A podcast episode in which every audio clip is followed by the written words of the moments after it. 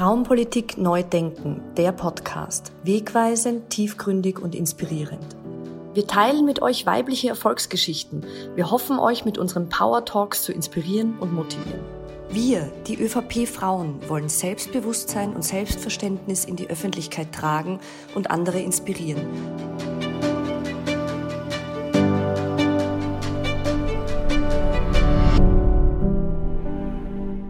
Herzlich willkommen zum Frauenpolitik Neudenken Podcast, dem Talk der ÖVP Frauen. Ziel unseres Podcasts ist es, starke Frauen unterschiedlicher Bereiche vor den Vorhang zu holen. Frauenpolitik Neudenken heißt für uns, mit Frauen über Themen zu sprechen, die bewegen, motivieren und inspirieren. In der heutigen Folge geht es um Medienfrauen, um das Berufsbild Journalistin und Frauenpolitik in den Medien. Hallo, ich bin Stefanie Lamesan, Generalsekretärin der ÖVP Frauen und führe wie gewohnt durch das Gespräch. Heute mit uns im Gespräch ist Johanna Hager. Schön, dass du bei uns bist. Danke für die Einladung.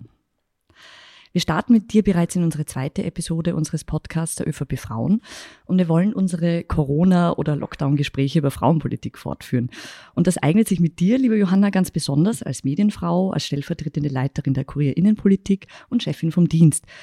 Du kennst die Wirtschaft, Medien und die Politik wie deine Westentasche. Liebe Johanna, heute in verkehrten Rollen. Ich habe heute die Freude, dich zu interviewen. Und gleich zu Beginn, du hast Publizistik und Politik studiert und deine Diplomarbeit befasst sich mit Harald Schmidt. Wieso Harald Schmidt als Thema? Weil er so herzlich ähm, politisch inkorrekt war.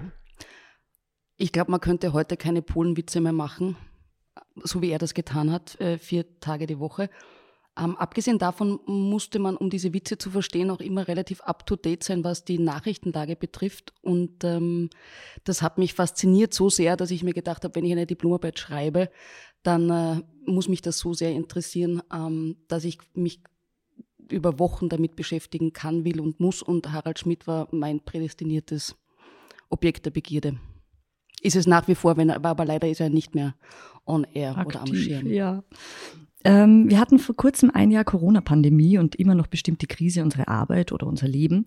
Wie geht's dir persönlich damit? Und in welchem Bereich spürst du diese Einschränkungen am meisten? Ich bin, was die Beeinschränkungen betrifft, sicher keine Ausnahme, weder was meinen Beruf noch äh, meinen Wohnort noch mein Alter äh, noch mein Geschlecht betrifft. Ich glaube, äh, wir alle haben im Berufs- und Privatleben jeden Tag ähm, das Empfinden, dass wir wissen, was uns fehlt, was uns abgeht, was wir uns wieder wünschen, welche Normalität wir haben wollen, was auch immer diese Normalität vorher war. Ähm, man lernt damit umzugehen, hoffe ich doch. Was ich von mir persönlich sagen kann, ist, ähm, dass ich noch mehr dankbar bin für das, was ich habe und auch eine gewisse Demut äh, dem Leben gegenüber, dass man bis dato, zumindest ist es bei mir so, verschont geblieben bin von der Infektion, respektive auch von Menschen, die äh, so schwer an Covid erkrankt sind, dass sie äh, nicht mehr am Leben sind. Mhm. Ähm, während die Krise für viele eine, eine zusätzliche Belastung oder auch einen Einschnitt im Alltag bedeutet, stellt das für andere wiederum eine Chance dar, alte Muster aufzubrechen, umzudenken oder sich zu verändern. Also ganz salopp gefragt, welche Typin bist du oder hast du eine neue Affinität, Interesse, Hobby oder auch eine besondere Abneigung entwickelt? Also wenn du jetzt darauf anspielst, ob ich zu Brot zu backen begonnen habe, nein. Ich esse leidenschaftlich gern Brot, aber das habe ich, ich gehöre nicht zu dieser Spezies, auch keine, keine Instagram-Food-Fotografie oder derlei mehr. Ähm, ich glaube, jeder von uns ist ziemlich viel spazieren gegangen und tut es wahrscheinlich weiterhin, obwohl ich auch sonst Sport mache. Ich habe keine besondere Abneigung, was ich, nein, kann ich nicht, könnte ich jetzt nicht irgendwas Spezifisches nennen. Hat sich Covid auf die Arbeitsweise im Journalismus ausgewirkt? Was hat sich davon bewährt oder was wirst du nicht vermissen nach der Corona-Krise? Das weiß ich erst dann, wenn die Corona-Krise vorbei ist, wann immer das ist und was immer das jetzt Ende bedeutet dieser Pandemie. Ähm, den Journalismus hat es maßgeblich verändert. Also ich glaube, wie das Leben von uns allen, aber insbesondere was den kuriert, davon kann ich jetzt nur mal reden, ist es, dass wir ähm, einen Newsroom haben in Heiligenstadt, der mittlerweile umgebaut ist mit Plexiglaswänden. Wir sind angehalten, ähm, Homeoffice zu machen, was wir alle tun. Das heißt, ich habe manche Kollegen einfach seit März 2020 nicht mehr gesehen, de facto, bis auf äh, Teams und Videokonferenzen und all der neuen digitalen Möglichkeiten mehr. Ähm, und ganz viele Dinge haben sich eben in die eigenen vier Wände verlagert. Und was die Gesprächspartner betrifft, äh, so passiert auch vieles telefonisch. Und im Gegensatz zu dem, was die Zuhörerinnen und Zuhörer jetzt nicht sehen, wir sitzen einander gegenüber, könnten ja den Podcast theoretisch praktisch aufgrund der technischen Möglichkeiten auch remote aufnehmen. Genau. Mhm. Also die, die, die, die Unmittelbarkeit eines Gesprächs, egal ob unter Kollegen oder mit Gesprächspartnern, ähm, ist jedenfalls weniger geworden. Jetzt hast du mir gleich meine nächste Frage vorweggenommen. Eben Journalismus lebt von persönlichem Kontakt und das ist sicherlich eine große Anschränkung, die jetzt passiert ist. Ähm, und wie du sagst, hat sich alles verlagert, vermutlich auf digital, Homeoffice und so weiter. Abseits von Corona, haben andere Themen überhaupt eine Chance durchzukommen? Welches Feedback bekommt ihr von den Lesern? Aufgrund des Umstandes, dass wir ja sowohl Kurier.at haben, als auch Podcasts haben, als auch die normale Tageszeitung haben und E-Paper haben, ähm, haben wir natürlich ganz viele Response-Möglichkeiten. Äh, was wir an den Klickzahlen sehen, ist natürlich, wenn irgendeine Pressekonferenz ist, eine Eilmeldung, ähm, ein Lockdown, ähm, eine, eine Infektionsrate, dann schnellen die Zahlen in die Höhe und bleiben dort auch. Was wir ähm, das heißt, es ist im Grunde alles Corona-determiniert. Ähm, das sieht man ja auch in anderen äh, Medien, jetzt unabhängig äh, von Österreich oder unabhängig davon, ob Radio, Fernsehen oder, oder Internet. Was äh, jedenfalls aber trotzdem immer gern angenommen wird, sind äh, Berichterstattungen über die Royals. Ähm, du lachst, aber es ist so. Also wenn man mit Sachinnenpolitik kommen will, äh, hat man, wenn Harry und Meghan irgendwas machen, wirklich keinen, keinen Meter gegen dich. Ich folge ihnen aber auch auf allen Social Media. Du bist das, okay. Nein, also die Royals, ich glaube, es hat was mit Eskapismus zu tun. Vielleicht hat es, ich habe das vorher sehr flapsig äh, formuliert mit, den, mit, äh, mit dem Brotbacken. Ähm, man versucht natürlich in dieser Zeit, wo man auf sich beschränkt ist, die eigenen vier Wände und die, und die mit denen man lebt, ähm, Möglichkeiten zu finden, ähm, sich ein, ein Wohlgefühl zu schaffen, ja, und die, und die Monarchie oder, äh, und das ist ja nichts anderes als eine große Liebesmärchen, Bilderbuchgeschichte hoffentlich, auch wenn sie es bei der Oprah Winfrey jetzt anders dargestellt hat. Aber da will man dranbleiben, das ist was anderes als äh, so und so viele Intensivbetten sind belegt. Ähm, ich verstehe das, das sieht man ja auch bei den bei, der, bei dem Angebot, das im Fernsehen gemacht wird, wie, viel, wie, wie, wie die Einschaltquoten sind, wenn, keine Ahnung, Helene Fischer oder Andrea Berg singt. Ich, das ist ähm, das ist ganz klar. Dagegen muss man halt dann nur mit, also wenn man innenpolitisch versucht, was zu machen, mit, mit coolen Geschichten zu punkten versuchen. Wie bewertet die Medienkonsumentin Johanna Hager ein Jahr Corona-Pandemie und wie fällt der Blick als äh, Journalistin auf dieses Thema? Mm, das ist eine schwierige Frage, weil wir ja auch gerade mittendrin sind und noch immer dabei sind. Ich glaube, dass wir alle ähm, versucht waren oder sind, zu, zu, zu Wissenschaftsredakteuren zu werden, was wir de facto nicht sind. Und die, und die wissenschaftliche Lage ändert sich ja ähm, fortlaufend, wie wir wissen. Wir dachten ja beispielsweise zu Beginn der Pandemie, dass, dass Kinder keine Überträger des Virus sind. Das hat sich jetzt leider anders dargestellt. Ähm, mir kommt manchmal vor, auch an der eigenen Nase nehmend, dass wir sehr schnell im, im B- und Verurteilen sind, anstatt sich eine, eine Sachlage anzuschauen, was natürlich aber dem Journalismus immanent ist, weil wir immer antizipieren. Also Tag, wir Journalisten müssen ja immer denken, was ist in der Zeitung von morgen dann noch relevant. Also versuchst du immer äh, vorausschauend zu, zu denken, zu planen, zu handeln, zu argumentieren.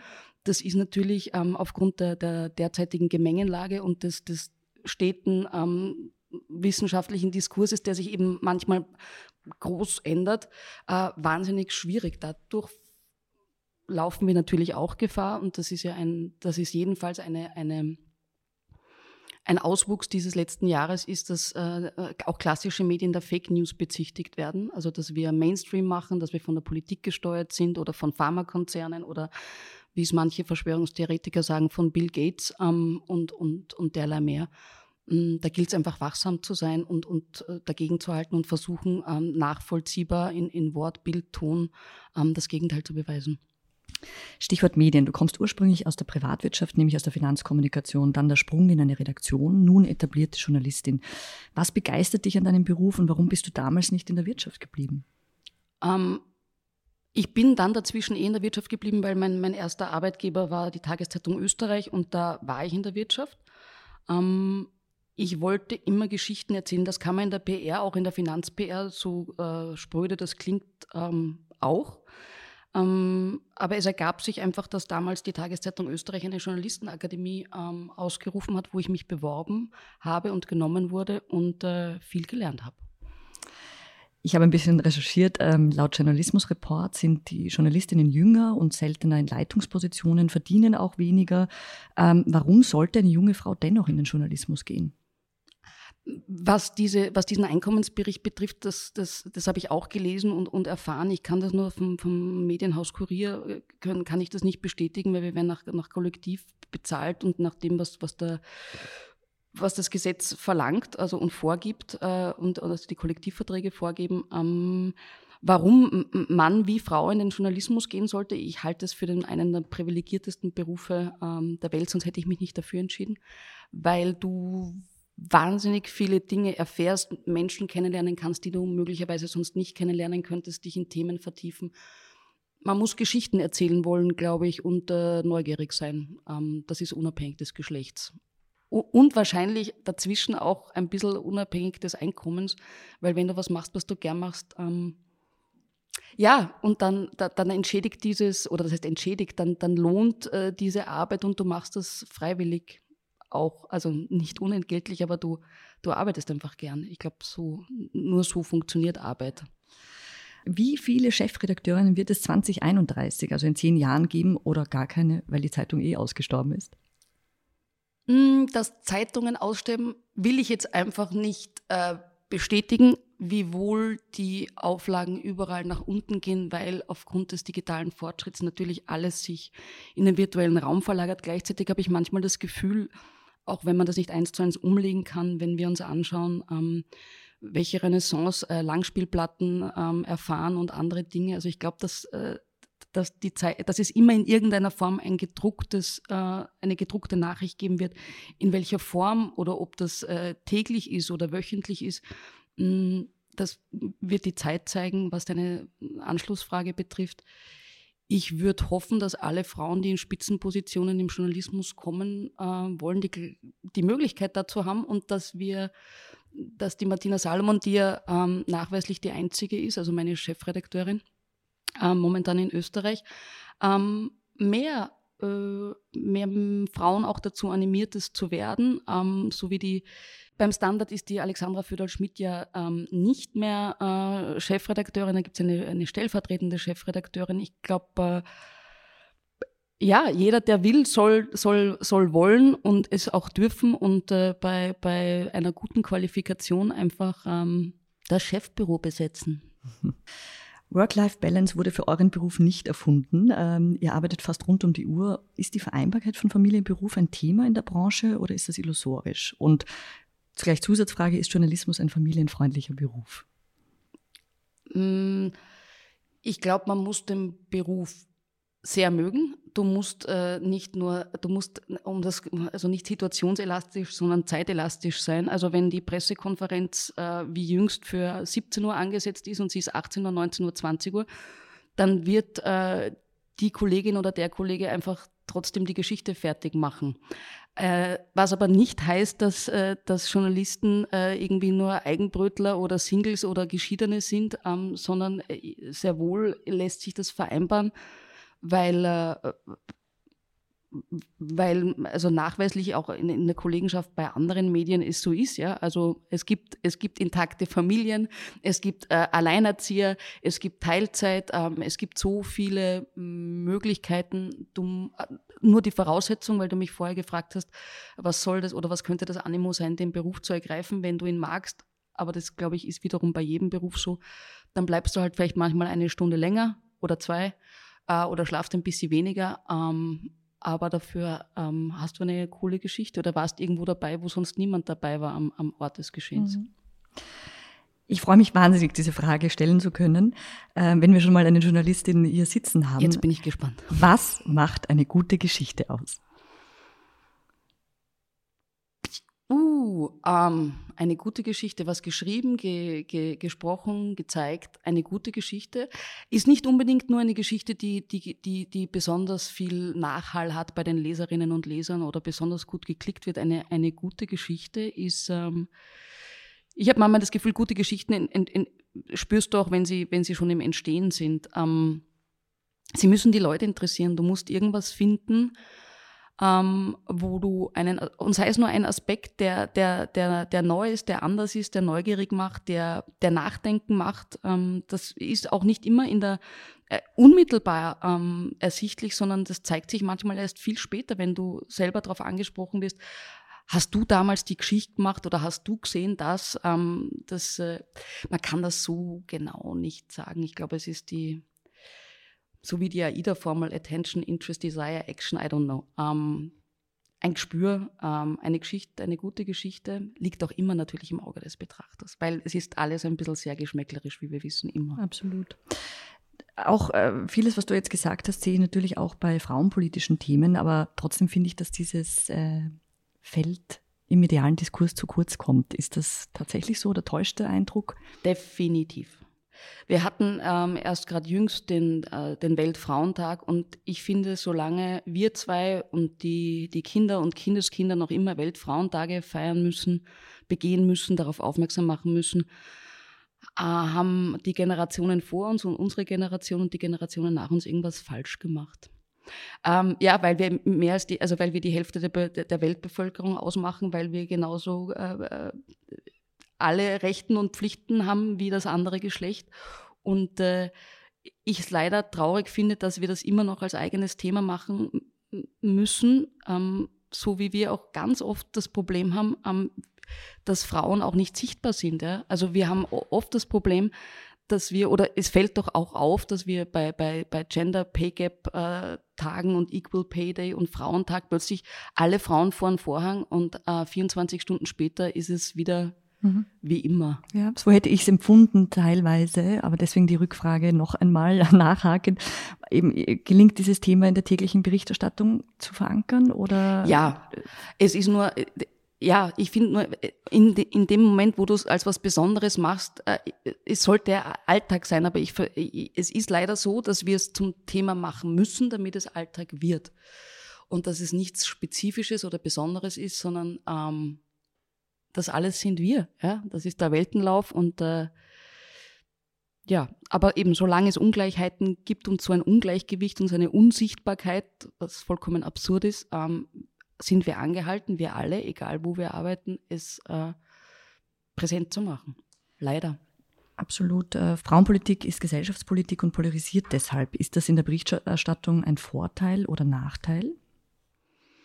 Ich weiß nicht, ob es polarisiert. Ich habe nur manchmal das Gefühl, dass es auch so einen, so einen, so einen ähm, also um beim, beim Blättern einer Zeitung zu bleiben, zum Zuschlagen irgendwie animiert, wenn man sich denkt, ma, schon wieder so eine Geschichte und mm, und ja und eh und wir wissen es eh und so furchtbar, weil es halt uns schon so wahnsinnig lang begleitet. Ja? Also wenn wir uns anschauen, welche tollen Frauen es auch in Österreich in der Politik gegeben hat, ähm, allen voran natürlich zum Beispiel die Johanna Donald, und wie viel oder eigentlich wie unfassbar wenig weitergegangen ist, dann äh, shame on us.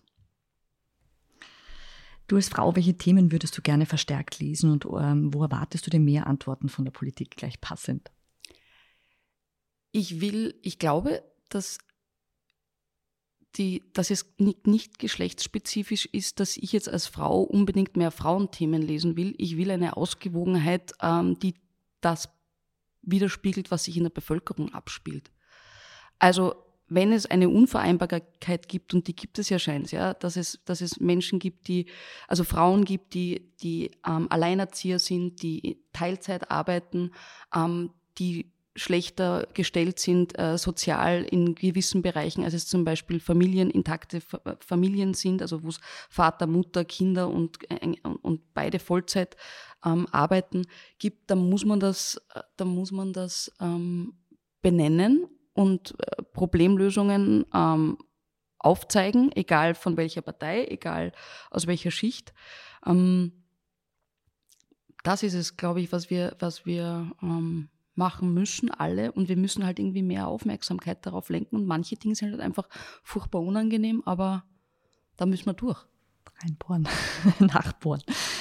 Ähm, jetzt eine stilistische Frage. Was hältst du vom Binnen-I oder der geschlechtergerechten Sprache? Braucht es diese Sprachbilder, diese Sichtbarmachung in deinen Augen? Und wie macht ihr das?